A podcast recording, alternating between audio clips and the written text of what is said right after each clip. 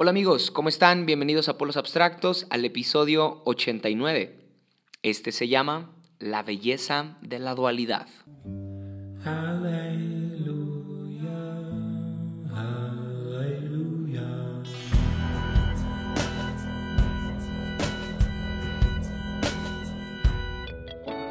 Y este episodio me emociona mucho porque después de un buen tiempo me decidí a hablar acerca de las contradicciones de la Biblia.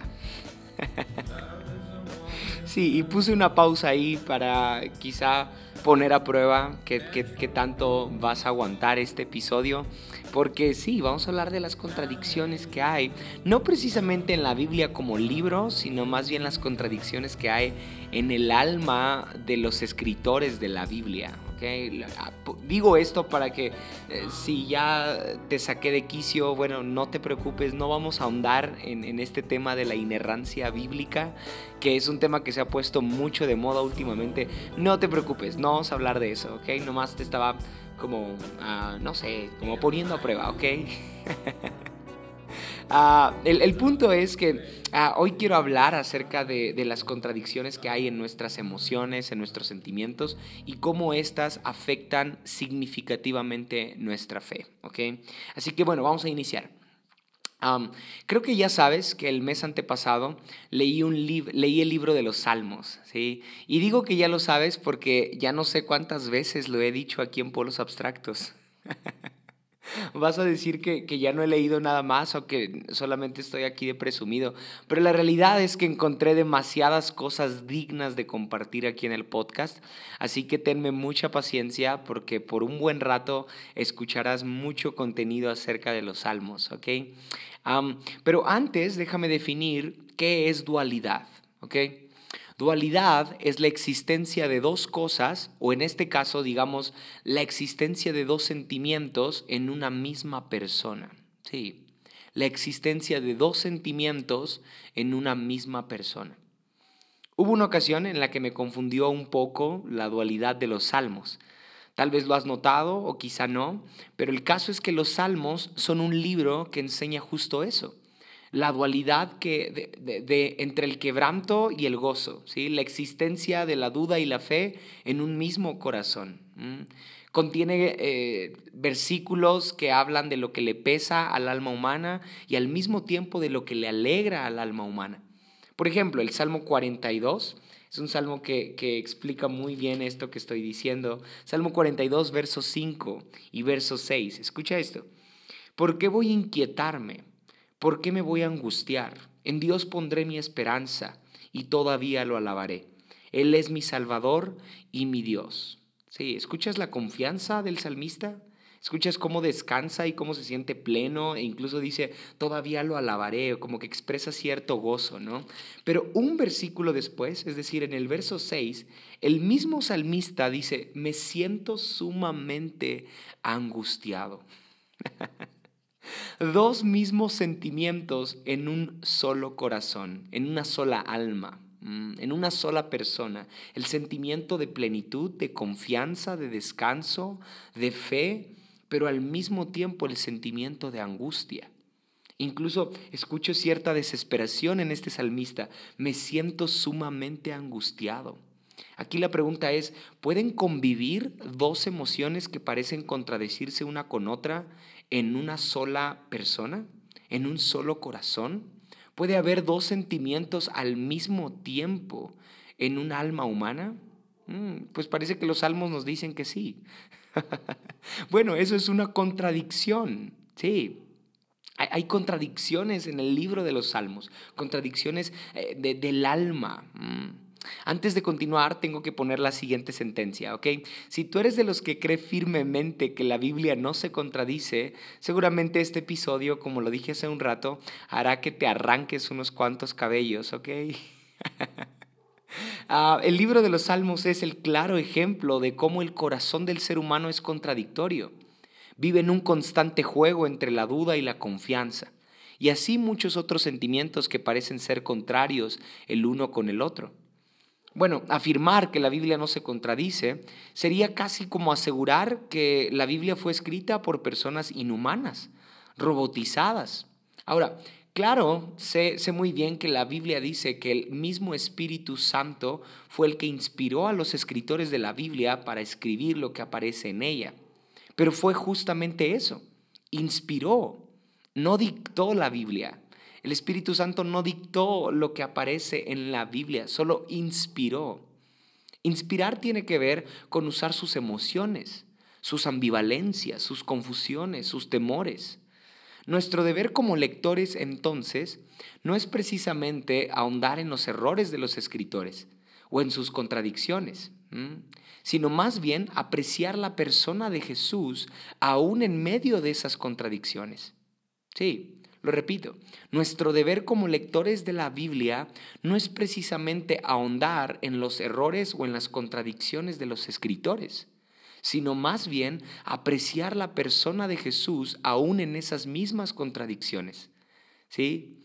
Y, y, cuando hablo de Jesús, hablo de la belleza que podemos encontrar en esas contradicciones. Belleza es Jesús. Sí, si tú y yo encontramos la belleza en esas contradicciones de los escritores, podremos encontrar a Jesús mismo. Mm, yo creo incluso que no solo es de humanos contradecirse, sino que también es de humanos de humanos sanos contradecirse, ¿sí? Ah, imagínate que toda la vida piensas lo mismo. Imagínate que desde hace muchos años afirmas lo mismo y crees lo mismo. Ah, nunca crecerías. Seguramente si echas un vistazo a unos años atrás en tu vida y observas lo que pensabas acerca del mundo o de cualquier otra cosa y lo comparas con lo que crees hoy, seguramente afirmarías que ya no crees lo mismo. Mm, eso es una contradicción. Y esa misma contradicción es la que te ha llevado a crecer. Repito, no hay nada de malo en eso, no hay nada de malo en contradecirnos. En este episodio quiero animarte a que le quitemos un poco esta idea satánica, ¿no? Que le hemos puesto a la palabra contradicción. Como si los cristianos o los que creemos en Dios no tuviéramos el chance de contradecirnos, de vivir constantemente en dos estados. Somos muy bíblicos incluso para este tema, ¿no? Y decimos cosas como, oh, eres frío o eres caliente, pero no eres tibio. Y, ah, no, creo que, ah, creo que si, si te encuentras con alguien así, huye rápido. Porque en realidad no me refiero a eso, sino más bien a nuestros sentimientos y a nuestras emociones a la dualidad que hay en nuestra alma, en nuestro corazón. Dios no tiene problema con las contradicciones emocionales de los salmistas. ¿sí? Dios no tiene ningún problema con, con, estas contradicciones, estas dualidades que viven los escritores de los salmos. Incluso para confirmar esto, déjame ah, leerte algunos otros salmos que demuestran las contradicciones que viven los salmistas y cómo Dios las acepta y las escucha. Sí. Salmo 54, verso 22. Es una dualidad bien interesante. Oh, perdón, es Salmo 55, verso 22. Sí, Salmo 55, 22. Escucha esto. Encomienda al Señor tus afanes y Él te sostendrá. Y no permitirá que el justo caiga y quede abatido para siempre. Ahora escucha el verso 23. Tú, oh Dios, abatirás a los impíos y los arrojarás en la fosa de la muerte. La gente sanguinaria y mentirosa no llegará ni a la mitad de su vida. Yo por mi parte en ti confío. no sé si alcanzas a escuchar lo que está diciendo este hombre. Ah, Primero está diciendo, confío en Dios, pero después es, es un texto lleno de rabia, lleno de enojo. Señor, tú vas a abatir a los impíos y los vas a arrojar a la fosa de la muerte. Esto no, esto no es muy cristiano que digamos, hay, hay que ser honestos. No, no, andas leyendo este verso por todos lados y mucho menos a tus enemigos. No tiene que ver con el, con el poner la otra mejilla que Jesús predicó. No, este texto habla de la rabia que está viviendo el escritor. Hay una dualidad aquí entre la fe y la rabia. ¿Has vivido algo así? Entre que confías en Dios, pero al mismo tiempo hay enojo, hay frustración en tu corazón porque quizá Dios no ha respondido una oración que tanto le has hecho y a pesar de que quieres seguir confiando, pero estás enojado o estás desesperado o, estás lleno de rabia o de frustración o de impotencia. Y entonces hay dos sentimientos al mismo tiempo en tu corazón. Confianza y rabia. Mm. Sí. El Salmo 57, verso 4 al 6, también hablan de, de la dualidad y de las contradicciones que vivimos como seres humanos. Salmo 57, verso 4, dice esto, me encuentro en medio de leones, rodeado de gente rapaz. Sus dientes son lanzas y flechas, su lengua una espada afilada. Pero tú, oh Dios, estás sobre los cielos, tu gloria cubre la tierra. ¿Sí? ¿Escuchas, ¿Escuchas la confianza en el verso 5? ¿Mm? Y el verso 6 dice, tendieron una red en mi camino y mi ánimo quedó por los suelos. En mi senda cavaron una fosa, pero ellos mismos cayeron en ella. Y el 7 dice, firme está, oh Dios, mi corazón, firme está mi corazón. Voy a cantarte salmos. ¿Qué? O sea, primero está hablando de, del peligro que, en el que se siente el salmista, ¿no? Me siento en peligro, me siento en riesgo porque las cosas no me están saliendo bien, porque me siento muy expuesto a mis enemigos, pero al mismo tiempo confío en ti. Mm, ¿Te ha pasado eso? A mí muchísimas veces, en especial en esta temporada en la cual eh, percibo muchas cosas que, que, que, me hacen sentir en riesgo, ¿no? que me hacen sentir en peligro, pero al mismo tiempo confío en Dios. Sí, es, rara esa contradicción, pero es real. Mm. Ahora, ve lo que dice el Salmo 59. Salmo 59, verso 17. A ti, fortaleza mía, cantaré salmos, pues tú, oh Dios, eres mi protector. Tú eres el Dios que me ama.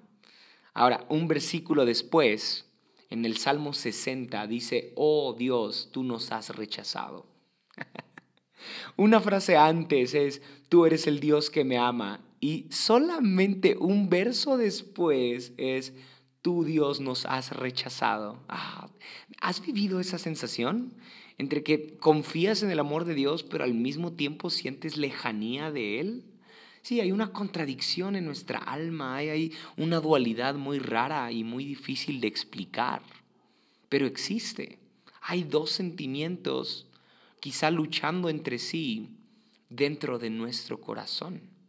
Mm. Ahora, escucha el Salmo 73, este salmo es de mis favoritos, Salmo 73, el Salmo de Asaf. El verso 3 dice lo siguiente, sentí envidia de los arrogantes al ver la prosperidad de esos malvados. Cuánta confianza tiene Asaf, ¿no? De, venir con Dios y decirle, hey, tengo mucha envidia de aquella gente que ni siquiera te conoce y que, que no se comporta tan íntegramente como yo. ¿no? qué honesto es Asaf. Ah, y es, es sincero y le dice a Dios, sí, estoy sintiendo envidia. Estoy sintiendo mucha envidia. Y dice el verso 13, en verdad, ¿de qué me sirve mantener mi corazón limpio y mis manos lavadas de la inocencia? En la inocencia, perdón. Mm. ¿De qué me sirve tener un corazón limpio? Escuchas esta... No sé si, si, si a ti te genera algo que eh, estas preguntas aparezcan en la Biblia. Ah, pero me enamoran mucho de Dios, ¿sabes? El saber que Dios no tiene problema con que se cuestionen este tipo de cosas. ¿De qué nos sirve vivir en, en integridad? ¿De qué nos sirve ser santos si al final del día a los malos y a los que cometen pecado les va muchas veces mejor? Sí, esa es la duda que tiene Asaf y viene y la comenta con Dios con toda libertad. Y el verso 25 dice Asaf, ¿a quién tengo en el cielo sino a ti? Si estoy contigo ya nada quiero en la tierra. Mm. O sea, apenas unos versos antes, Asaf confiesa que tiene envidia de los malvados. ¿sí? Y de que en realidad no le está viendo mucho sentido a guardarse para Dios. Pero para el verso 25 sus sentimientos parece que han cambiado. Y dice, Señor, es verdad, a nadie quiero más aquí en la tierra más que a ti. ¿Te ha pasado eso? Que, que ah, tienes en realidad el, deseo de seguir caminando con Dios y de vivir en integridad, pero después te, te detienes un poco y lo cuestionas y dices, ¿sí vale la pena en realidad? sí tiene chiste, sí tiene propósito esto que estoy haciendo. Mm, y qué contradictorio, ¿no? Y hay dos sentimientos, dos pensamientos viviendo en nuestro corazón. Mm. Y así podría seguir con un montón de versos que dicen cosas muy diferentes. Pero el chiste no es invalidar la Biblia o desanimarte y pedirte que ya dejes de leerla. No, no, no. Nada de eso. Al contrario, quisiera que en estos minutos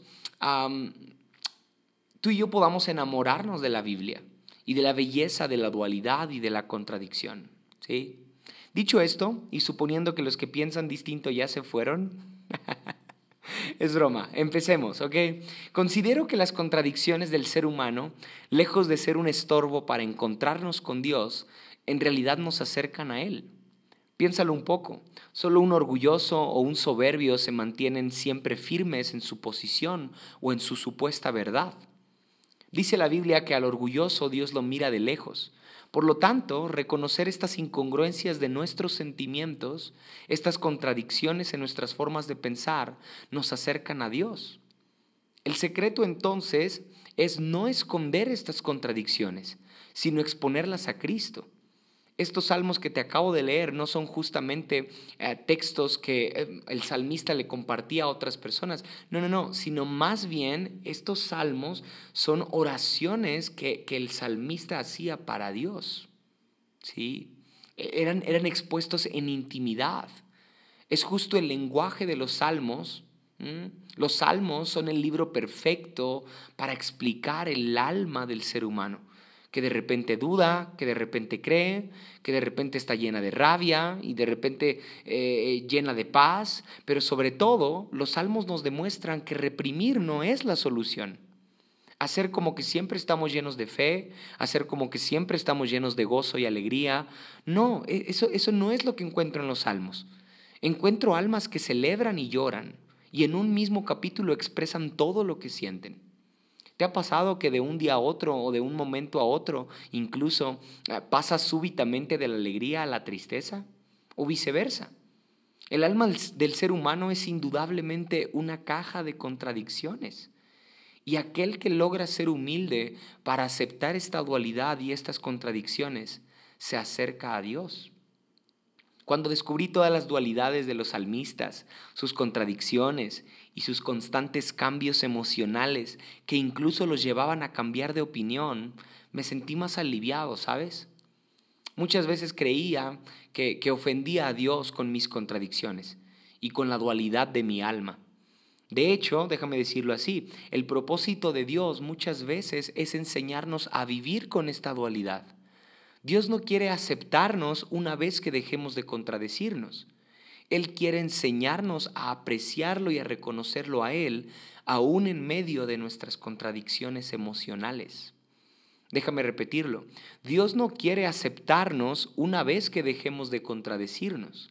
Él quiere enseñarnos más bien a apreciarlo y a reconocerlo aún en medio de nuestras contradicciones emocionales.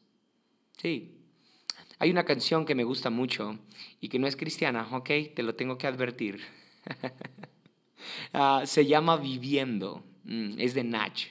Ah, hay una parte eh, que, que dice, una mitad tan triste y la otra riendo.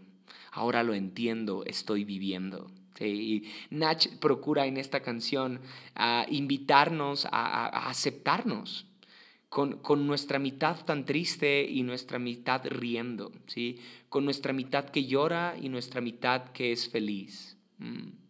Y hay otra parte que dice, voy a salir afuera y parar el tiempo, voy a escribir esto como un testamento, voy a gritar alto hasta que se agote mi aliento, amando y sufriendo, viviendo.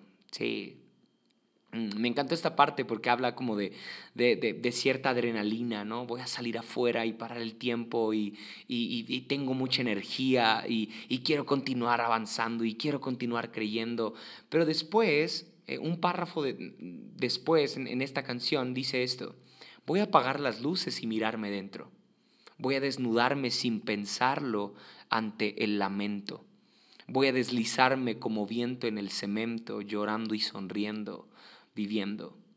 Nach está reconociendo como que no todo es alegría y no todo es adrenalina y no todos son días llenos de, de ganas de salir adelante. No, a veces hay que apagar las luces y mirarnos dentro. A veces hay que aceptar el lamento y el sufrimiento.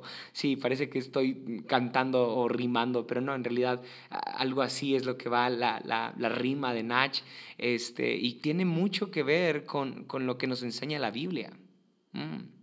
Hay otra parte de la canción que dice lo siguiente. Una mitad tan quieta y la otra corriendo. Ahora lo entiendo, estoy viviendo. Mm, ¿Te ha pasado eso?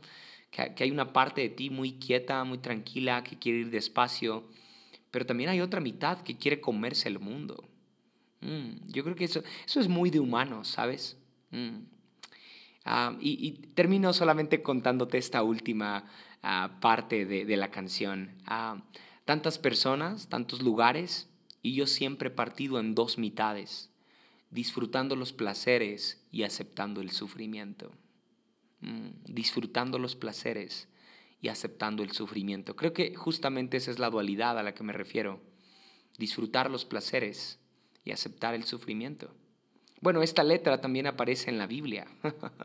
sí, ya sé, aparece en la Biblia. Yo creo que Nach se inspiró de ahí. Quiero, quiero pensar en eso aparece justamente en Eclesiastés. Eclesiastés es escrito por Salomón, el hijo del más épico salmista. O sea, eh, hay una carga de, la dualidad de los salmos en, en, Salomón, ¿sí?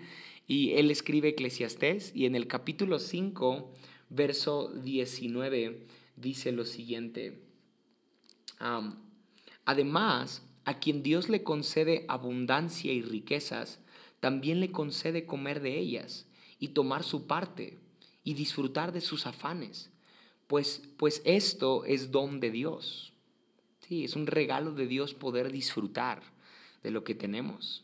Mm, y dice el verso 20, y como Dios le llena de alegría el corazón, mm, muy poco reflexiona el hombre en cuanto a su vida.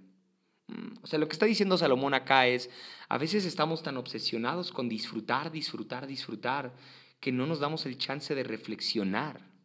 ¿No? Nach lo dice de otra forma, quizá más, ah, más, más, poética, ¿no? y él dice, ok, si hay tiempo para, ah, para salir afuera, eh, bueno, no sé si e, ese es un pleonasmo, pero así lo dice él. Voy a salir afuera y parar el tiempo y, y voy a gritar alto y hay mucha adrenalina y ah, voy, a gritar hasta que se agote mi aliento. Pero después también dice, ah, voy a apagar las luces y mirarme dentro. Mm. No, todo se trata de disfrutar y disfrutar y, y, reír y gozar, no, también hay tiempo para detenerme y darle un espacio a la otra mitad de mí, ¿no? Que es eh, la introspección, que es meditar, que es darme cuenta que muchas cosas en mi vida todavía no están tan, tan claras, ¿no? Que tal vez me estoy contradiciendo, que me siento confundido, que me siento solo. Mm. También hay, hay tiempo para esto. Pero en el capítulo 7, verso 2, Salomón cambia de opinión. sí, cambia de opinión y dice, vale más ir a un funeral que a un festival. Mm. No sé si yo diría eso tal cual, pero Salomón lo dice así. Dice el, el verso 3, vale más llorar que reír, pues entristece el rostro, pero le hace bien al corazón. Sí, ¿notas la intención de Salomón? Invitarnos a ti y a mí a convivir sanamente con esta dualidad a disfrutar los placeres de la vida y a entregarnos al lamento y a la tristeza cuando sea necesario. Sí. Brian Sant, un autor que admiro mucho, tuiteó hace un tiempo un comentario que me impulsó a grabar este episodio. Escribió tres cosas que le dolían y tres cosas que lo alegraban. Ah, me pareció un ejercicio muy interesante para aprender a reconocer la belleza de la dualidad que vive en cada uno de nosotros. Bueno, resulta que Brian Escribió lo siguiente. Tres cosas que me pesan. La invasión de Rusia a Ucrania, la violencia armada en Estados Unidos, fracasos de prominentes líderes de la iglesia. Ah, creo que esta última también me ha dolido últimamente. Mm. Y tres cosas que me alegran el alma. La resurrección de Jesús, ¿sí? La fidelidad callada de tantos pastores que conozco, wow, esa, me impactó mucho. Y número tres, las propiedades curativas de la música. Mm. Ah, y me gustó tanto este, este comentario de Brian Sant de tres cosas que le pesan y tres cosas que le alegran y cómo las tres están en, en, ah, conviviendo al mismo tiempo en su corazón. Y me decidí a escribir las mías. Y fueron estas. Tres cosas que me duelen, me entristecen o me asustan. Primero, las respuestas que Dios no me ha dado, a pesar de que llevo años preguntándole. Sí. Ah, número dos, la insensibilidad con la que muchas veces he vivido. Sí, me entristece reconocerlo, ¿sabes? Y número tres, los niños en situación de calle que trabajan desde muy pequeños. Mm, quise, quise ser sincero porque fue lo primero que pensé, o de lo primero que pensé más bien, cuando, cuando meditaba en qué me dolía, ¿sí? qué me entristecía en este tiempo. Bueno, creo que esas tres.